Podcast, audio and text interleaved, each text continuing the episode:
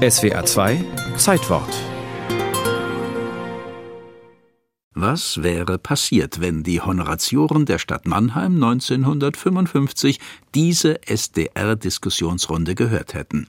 Günter Schlotz moderiert gerade die Sendung Was bedeutet Schiller den jungen Dramatikern heute? Herr Dürmert, Sie strecken schon die Hand aus. Ja, warum schreiben wir nicht wie Schiller?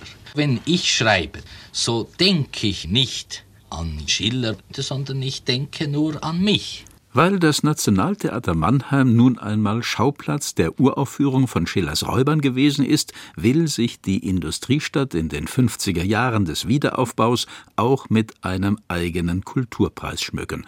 Doch die beiden ersten Schillerpreise, 1954 an die Tänzerin Mary Wigman und 1956 an den Regisseur Jürgen Fehling verliehen, bringen nicht die erhoffte bundesweite Resonanz, obwohl der Schillerpreis überaus üppig dotiert ist mit 10.000 D-Mark, damals in etwa das doppelte Jahresgehalt eines bundesdeutschen Arbeitnehmers. Warum nicht endlich mal einen richtig prominenten Schriftsteller mit dem Schillerpreis auszeichnen? Aber Friedrich Dürrenmatt?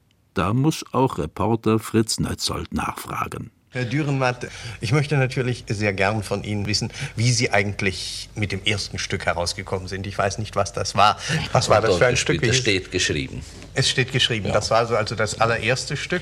Und dann kam Dann ja hatte ich sehr Glück mit diesem Stück. Es gab nämlich einen kleinen Skandal. Und so konnte ich dann weiterschreiben. Als skandalös wird in der jungen Bundesrepublik auch der Besuch der alten Dame empfunden. 1958, zwei Jahre nach der Zürcher Uraufführung, gibt es eine Inszenierung am Mannheimer Nationaltheater. Bei den 17 Vorstellungen geben im Schnitt 10 Prozent der Abonnenten ihre Karten zurück.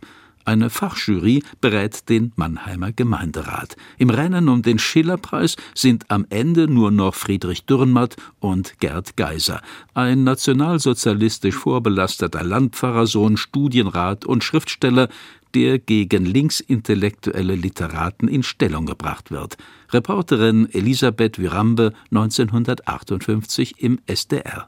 Von solch billiger, arroganter Ehrfurchtslosigkeit ist Gerd Geiser meilenweit entfernt. In der Mannheimer Schillerpreisjury wehrt sich Walter Jens massiv gegen Geiser. In einem Augenblick, wo im Zeichen des Neokonservatismus Literatur wieder einmal auf Dichtung reduziert werden soll. Die Auseinandersetzung zieht sich so lange hin, dass der Schillerpreisträger erst mit einem Jahr Verspätung von Mannheims Oberbürgermeister Reschke verkündet werden kann. Der Gemeinderat der Stadt Mannheim hat am 7. Februar 1959 beschlossen, Friedrich Dürrenmatt den Schillerpreis der Stadt Mannheim zu verleihen.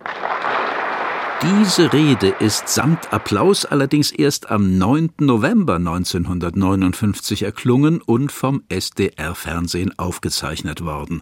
Denn Friedrich Dürrenmatt hat sich sieben Monate Zeit gelassen und nimmt erst am 9. November 1959 den Schillerpreis der Stadt Mannheim mit Suffisanz entgegen. Wie Sie eben vernommen haben, wurde mir der diesjährige Schillerpreis der Stadt Mannheim verliehen so dass ich nun nicht gut darum herumkomme, Schiller auch mitzufeiern.